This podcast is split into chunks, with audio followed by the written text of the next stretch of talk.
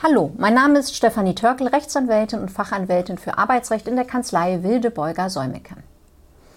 Seit Ostern kennen wir alle den Brückenlockdown, aber kennen Sie auch schon das Betriebsräte-Modernisierungsgesetz? Dieses hat das Bundeskabinett kurz vor Ostern beschlossen. Mit diesem Gesetz zur Förderung der Betriebsratswahlen und der Betriebsratsarbeit in einer digitalen Arbeitswelt sollen wichtige Punkte des Koalitionsvertrages im Bereich des Arbeitsrechts umgesetzt werden. Im heutigen Video möchte ich euch vorstellen, welche Änderungen sich aus dem Entwurf für Betriebsräte und Arbeitgeber ergeben.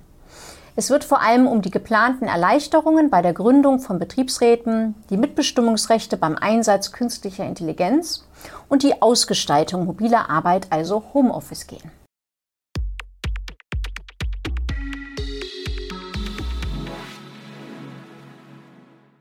Betriebsräte nehmen wichtige Funktionen in den Betrieben wahr. Sie vertreten die Interessen der Arbeitnehmerinnen und Arbeitnehmer und ermöglichen den Beschäftigten eine demokratische Teilhabe an den Entscheidungen des Arbeitgebers. Das Betriebsverfassungsgesetz gibt Arbeitnehmern die Möglichkeit, ab einer bestimmten Anzahl an Beschäftigten einen Betriebsrat zu wählen, nämlich mindestens fünf volljährige Beschäftigte, von denen mindestens drei ein halbes Jahr oder länger im Betrieb arbeiten. Problematisch ist allerdings, dass immer seltener Betriebsräte überhaupt eingesetzt werden. Laut den Zahlen des IAB-Betriebspanels werden nur 41 Prozent der westdeutschen Beschäftigten und 36 Prozent der ostdeutschen Beschäftigten von Betriebsräten vertreten. Es findet somit recht wenig Mitbestimmung in den meisten Betrieben statt. Die Ursachen für die abnehmende Vertretung durch Betriebsräte sind vielfältig. In kleineren Betrieben verzichten Arbeitnehmerinnen und Arbeitnehmer oft bewusst auf die Gründung eines Betriebsrats. Hier können aber auch die Formalien des regulären Wahlverfahrens eine Hemmschwelle darstellen. Andererseits sollen sich nach der Begründung des Gesetzentwurfs die Berichte häufen, dass in manchen Betrieben Arbeitgeber mit zum Teil drastischen Mitteln die Gründung von Betriebsräten verhindern. Die Bundesregierung möchte nun durch die neuen Regelungen die Gründung von Betriebsräten leichter und damit attraktiver machen und Beschäftigte in ihrer Position stärken, wenn sie den Wunsch haben, einen Betriebsrat zu gründen. Zudem soll das Gesetz auf die zunehmende Digitalisierung, den Einsatz von künstlicher Intelligenz sowie auf das mobile Arbeiten reagieren. Betriebsräte sollen hier ein stärkeres Mitbestimmungsrecht erhalten. Der Gesetzesentwurf sieht zunächst vor, Betriebsratsgründungen zu erleichtern. Das sogenannte vereinfachte Wahlverfahren wird erweitert. Kurz gesagt bedeutet ein vereinfachtes Wahlverfahren, dass die Formalia deutlich geringer sind als bei einem normalen Wahlverfahren. Es gibt kürzere Fristen und es findet keine Verhältniswahl statt, sondern eine Mehrheitswahl. Das vereinfachte Wahlverfahren ist bisher verpflichtend in Betrieben mit bis zu 50 Beschäftigten. Die Regierung weitet das Verfahren nun auf Betriebe mit bis zu 100 Beschäftigten aus. Der Regierungsentwurf sieht auch vor, dass ab 101 bis 200 Beschäftigte das vereinfachte Wahlverfahren zwischen Betriebsrat und Arbeitgeber vereinbart werden kann. Diese Regelung soll Betriebe ermutigen, einen Betriebsrat zu gründen, indem die Voraussetzungen und Anforderungen der Gründung abgesenkt werden. Für kleinere Betriebe soll diese bürokratische Hürde zukünftig entfallen und damit das Wahlverfahren vereinfacht werden. In Betrieben mit mehr als 20 und bis zu 100 Wahlberechtigten sind nunmehr nur noch zwei Stützunterschriften erforderlich. Bisher benötigten potenzielle Kandidaten 5% der Unterschriften von Wahlberechtigten oder mindestens drei Stützunterschriften. Eine weitere Vereinfachung ist die Möglichkeit in Betrieben mit 21 bis 100 Wahlberechtigten für Vorschläge, die erst auf der Wahlversammlung gemacht werden, keine Schriftform mehr erforderlich ist. Die erforderliche Unterstützung eines Wahlvorschlages kann nun per Handzeichen erfolgen. Damit möchte die Regierung eine weitere formale Hürde abbauen. Neues gibt es auch bei der Anfechtung von Betriebsratswahlen. Eine Anfechtung soll nicht mehr möglich sein, wenn Betriebsräte nur behaupten, dass eine Wählerliste fehlerhaft gewesen sei. Voraussetzung ist nun zusätzlich, dass zuvor aus demselben Grund bereits Einspruch gegen die Richtigkeit der Wählerliste eingelegt wurde. Ausnahmsweise ist die Anfechtung zulässig, wenn ein Wahlberechtigter keine Chance hatte, zuvor Einspruch einzulegen und damit zu widersprechen. Ein Arbeitgeber kann die Wahl grundsätzlich nicht anfechten, wenn sie darauf gestützt wird, dass die Wählerliste unrichtig ist und wenn diese Unrichtigkeit auf seinen eigenen Angaben beruht. Diese neuen Regelungen sollen die Rechtssicherheit der Wahl steigern und einen erneuten Wahlaufwand vermeiden. Auch für Auszubildende ändert sich etwas im Betriebsrat. Zukünftig sollen alle Auszubildenden wählen und gewählt werden können. Bisher galt das nur für Auszubildende bis zu einer Höchstaltersgrenze von 25 Jahren. Es kommt wohl bald nur noch auf den Status als Auszubildender an. Nicht nur im Betriebsverfassungsgesetz möchte der Gesetzgeber tätig werden, auch im Rahmen des Kündigungsschutzgesetzes sieht der Gesetzesentwurf Änderungen vor. Der Gesetzgeber möchte vor allem den Kündigungsschutz für Beschäftigte verbessern, die erstmals einen Betriebsrat gründen möchten. Nach dem Kündigungsschutzgesetz beginnt der Sonderkündigungsschutz für Initiatoren einer Betriebsratswahl mit der Einladung zur Wahlversammlung. Bisher werden die ersten drei in der Einladung genannten Personen, die zu der Wahl einladen, vor ordentlichen Kündigungen geschützt. In der Praxis stellen die drei Einladenden häufig auch den aus drei Personen bestehenden Wahlvorstand. Wenn einer der dreien wegen Krankheit oder beispielsweise Einschüchterung ausfällt, besteht die Gefahr, dass eine Betriebsratswahl nicht durchgeführt werden kann. Denn für eine formell ordnungsgemäß durchgeführte Wahl müssen drei Wahlvorstandsmitglieder anwesend sein. Deshalb wird nun die Zahl der geschützten Einladungen auf sechs erhöht.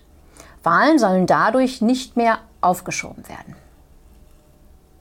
Nun hat sich beim Kündigungsschutz auch als Problem herausgestellt, dass die Beschäftigten meist schon deutlich vor der Einladung zur Wahlversammlung mit Vorbereitungshandlungen für die Betriebsratswahl beginnen. Werden diese Vorbereitungshandlungen bekannt, könnten diese Vorfeldinitiatoren durch den Arbeitgeber behindert oder sogar entlassen werden. In Betrieben, in denen ein Betriebsrat bisher fehlt, wird das Schutzniveau nun erhöht. Beschäftigte, die als Vorfeldinitiatoren tätig werden, um einen Betriebsrat zu gründen, erhalten nun erstmals einen speziellen befristeten Kündigungsschutz gegen ordentliche Verhaltens- und personenbedingte, Achtung, nicht fristlose Kündigungen. Voraussetzung ist allerdings, dass Sie eine öffentlich beglaubigte Erklärung nach 129 BGB darüber abgeben, dass die ernste Absicht der Gründung besteht und es müssen bereits Vorbereitungshandlungen unternommen worden sein. Erforderlich ist also eine notariell beglaubigte Absichtserklärung. Diese Absichtserklärung kann von der Arbeitnehmerin oder dem Arbeitnehmer selbst verfasst werden und soll nach dem Regierungsentwurf folgende Angaben enthalten. Name, Geburtsdatum und Adresse der Arbeitnehmerin oder des Arbeitnehmers, die möglichst konkrete Bezeichnung des Unternehmens und dessen Betrieb, in dem die Arbeitnehmerin oder der Arbeitnehmer die Betriebsratsgründung anstrebt, sowie die Erklärung der Absicht hierzu. Kommen wir nun zu einem aktuelleren Thema. Telefon- und Videokonferenzen sind für viele Beschäftigten Corona-bedingt gerade Alltag. Auch Betriebsratssitzungen finden in der Corona-Pandemie oft online statt. Ich hatte bereits darüber berichtet, dass der wegen der Corona-Pandemie eingeführte Paragraph 129 des Betriebsverfassungsgesetzes zum 30. Juni endet. Dieser erlaubt Online-Betriebsratssitzungen. Mit der Änderung des Paragraph 30 Betriebsverfassungsgesetz sollen nun Betriebsratssitzungen dauerhaft per Video oder Telefonkonferenz zulässig sein. Diese digitale Alternative soll zukünftig also auch nach Corona möglich bleiben. Präsenzsitzungen sollen aber weiterhin Vorrang haben. Um von Betriebsratssitzungen per Telefon oder Video Gebrauch machen zu können, müssen Betriebsräte zukünftig gewisse Voraussetzungen erfüllen. Der Betriebsrat muss die Rahmenbedingungen für digitale Konferenzen der Geschäftsordnung des Betriebsrates aufnehmen. Es kann zum Beispiel die zulässige Anzahl der virtuellen Sitzungen festgelegt werden oder es werden bestimmte Themenkomplexe auf digitale Sitzungen begrenzt. Wichtig ist, dass virtuelle Sitzungen nur erlaubt sind, solange nicht ein Viertel der Betriebsratsmitglieder widersprochen hat. In der Einladung zur Sitzung muss bereits darauf hingewiesen werden, dass und in welcher Weise eine virtuelle Konferenz geplant ist. Mitglieder können dann gegenüber der oder dem Vorsitzenden des Betriebsrats Widerspruch einlegen. Das kann sogar mündlich geschehen, denn der Widerspruch ist nicht formgebunden. Gerade in Zeiten der Telefon- und Videokonferenzen muss die Sicherheit des gesprochenen Wortes im Fokus stehen. Vor Ort können Mithörende leicht ausgeschlossen werden, im virtuellen Rahmen ist dies deutlich schwerer. Deshalb möchte die Regierung auch hier klare Regelungen aufstellen. So muss sichergestellt sein, dass Dritte vom Inhalt der Sitzung keine Kenntnis nehmen können. Dies umfasst technische Maßnahmen wie beispielsweise Verschlüsselung der Verbindung. Die Teilnehmerinnen und Teilnehmer der Sitzung können zu Beginn auch zu Protokoll versichern, dass wirklich niemand mithören kann und sie sich allein in einem Raum befinden. Es kann natürlich immer vorkommen, dass vor allem, wenn man von zu Hause arbeitet, ein Dritter, wie beispielsweise ein Familienangehöriger, den Raum betritt. Das kennen wahrscheinlich die meisten von euch. Da muss aber sofort mitgeteilt werden, dass sich ein Dritter gerade im Raum befindet. In der modernen Arbeitswelt werden Konferenzen oft aufgezeichnet. Vor allem für Personen, die nicht in der Konferenz dabei sein konnten, ist das natürlich nützlich. Bei Betriebsratssitzungen ist eine Aufzeichnung ausdrücklich nicht erlaubt. Auch die datenschutzrechtliche Verantwortlichkeit nach der Datenschutzgrundverordnung und dem Bundesdatenschutzgesetz soll mit der Gesetzesänderung geregelt werden. Im Regierungsentwurf wird mit dem neuen 79a Betriebsverfassungsgesetz klargestellt, dass allein der Arbeitgeber bei der Verarbeitung von personenbezogenen Daten verantwortlicher im Sinne der DSGVO ist. Der Betriebsrat dagegen ist keine selbstständige Institution, sondern agiert als unselbstständiger Teil des für die Einhaltung des Datenschutzgesetzes verantwortlichen Arbeitgebers.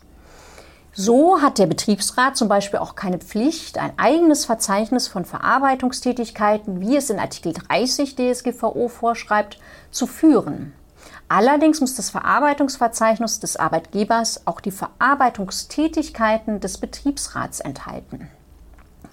Allein daraus folgt aber auch, dass sich Arbeitgeber und Betriebsrat bei der Einhaltung der Datenschutzvorschriften gegenseitig unterstützen müssen. Wie genau diese Unterstützung aussehen soll, teilt uns der Entwurf aber nicht mit und soll, so stand heute, wohl auch nicht explizit geregelt werden. Ein wesentlicher Punkt in dem Entwurf ist die Einführung eines umfassenden Mitbestimmungsrechts des Betriebsrats im Rahmen der mobilen Arbeit. Gefordert wurde zunächst, dass der Betriebsrat auch mitbestimmen können soll, ob überhaupt mobile Arbeit angeboten wird. Das wurde mit dem Entwurf jedoch nicht umgesetzt. Damit steht fest, dass allein der Arbeitgeber entscheidet, ob er Homeoffice anbieten möchte oder nicht. Übrigens darf der Betriebsrat schon jetzt viele Modalitäten der mobilen Arbeit mitbestimmen. Die neuen Regelungen sehen nur vor, dass der Betriebsrat bei der Ausgestaltung mobiler Arbeit weitere Rechte erhält.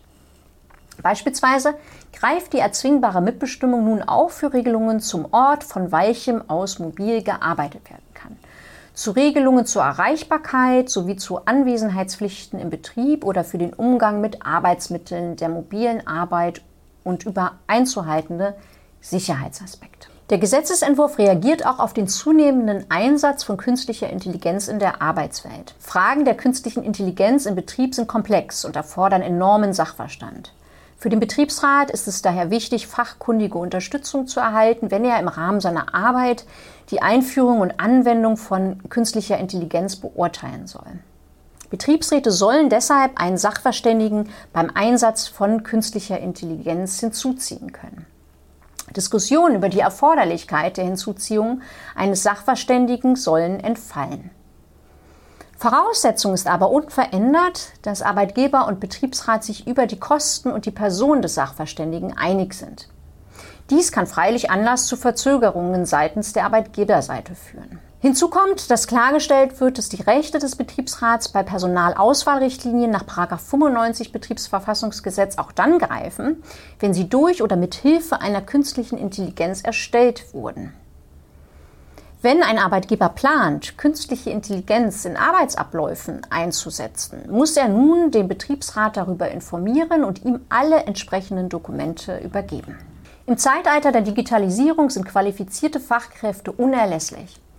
Mit der Qualifizierung der Beschäftigten sollen im Betrieb benötigte Kompetenzen aufgebaut und erhalten werden, um damit Fachkräftemangel vorzubeugen. Betriebsräten kommt hier eine besondere Bedeutung zu. Sie kennen die betrieblichen Notwendigkeiten und Bedürfnisse und Potenziale der Beschäftigten vor Ort. Nach 96 Absatz 1 Betriebsverfassungsgesetz hat der Arbeitgeber mit dem Betriebsrat Fragen der Berufsbildung zu beraten. Dieses bereits bestehende allgemeine Initiativrecht der Betriebsräte bei der Berufsbildung wird nun ausgeweitet und die Einschaltung der Einigungsstelle zur Vermittlung ermöglicht, wenn sich die Betriebsparteien nicht über konkrete Maßnahmen einigen können. Zusammenfassend ist zu sagen, dass einzelne Regelungen des Entwurfs durchaus zu begrüßen sind und für die Betriebsparteien Rechtssicherheit bringen werden. Dies gilt insbesondere für die klarstellenden Regelungen der Rechte des Betriebsrats beim geplanten Einsatz von künstlicher Intelligenz und der grundsätzlichen Möglichkeit, Sitzungen mittels Video- und Telefonkonferenz durchzuführen. Klarstellung wollte der Gesetzgeber auch damit erreichen, den Arbeitgeber endgültig als gesetzlich Verantwortlichen nach der DSGVO und nach dem Bundesdatenschutzgesetz festzulegen. Es bleibt jedoch zweifelhaft, ob der Gesetzgeber sein Ziel damit erreicht denn der Entwurf enthält keine konkrete Regelung dazu, wie der Arbeitgeber den Datenschutz beim Betriebsrat durchsetzen soll. Stattdessen formuliert der Gesetzgeber salomonisch die gegenseitige Unterstützung bei der Einhaltung der datenschutzrechtlichen Vorschriften der Betriebsparteien. Hierdurch werden sich in der Praxis Anwendungsprobleme ergeben. Auch wäre es dringend nötig, die Rolle des Datenschutzbeauftragten im Verhältnis zum Betriebsrat zu klären, die weiterhin umstritten ist. Insgesamt bietet der Entwurf keine grundlegende Überarbeitung und Erneuerung des Betriebsverfassungsgesetzes im Lichte der Anforderungen der Digitalisierung und der Industrie 4.0. Anders als es der wohlklingende Name Betriebsräte-Modernisierungsgesetz vermuten lässt, hat der Gesetzgeber das Betriebsverfassungsrecht keiner echten Modernisierung unterzogen. Kreative Neuregelungen sind ausgeblieben. Mit punktuellen Ergänzungen werden aber immerhin die Arbeitsabläufe im Rahmen der betrieblichen Mitbestimmung weiterentwickelt, die die Umstände des modernen Arbeitslebens berücksichtigen sollen. Im Ergebnis ist damit der Entwurf für viele wahrscheinlich ein Schritt in die richtige Richtung. Der Gesetzesentwurf ist am 31. März von der Bundesregierung beschlossen worden. Das Gesetz soll noch vor der Bundestagswahl in Kraft treten. Bundesrat und Bundestag müssen den Änderungen aber noch zustimmen. Wir werden die Entwicklungen verfolgen und euch weiterhin auf den neuesten Stand halten. Ich hoffe, ich konnte euch die geplanten Regelungen etwas näher bringen und dass ihr beim nächsten Video wieder mit dabei seid. Tschüss und bis bald.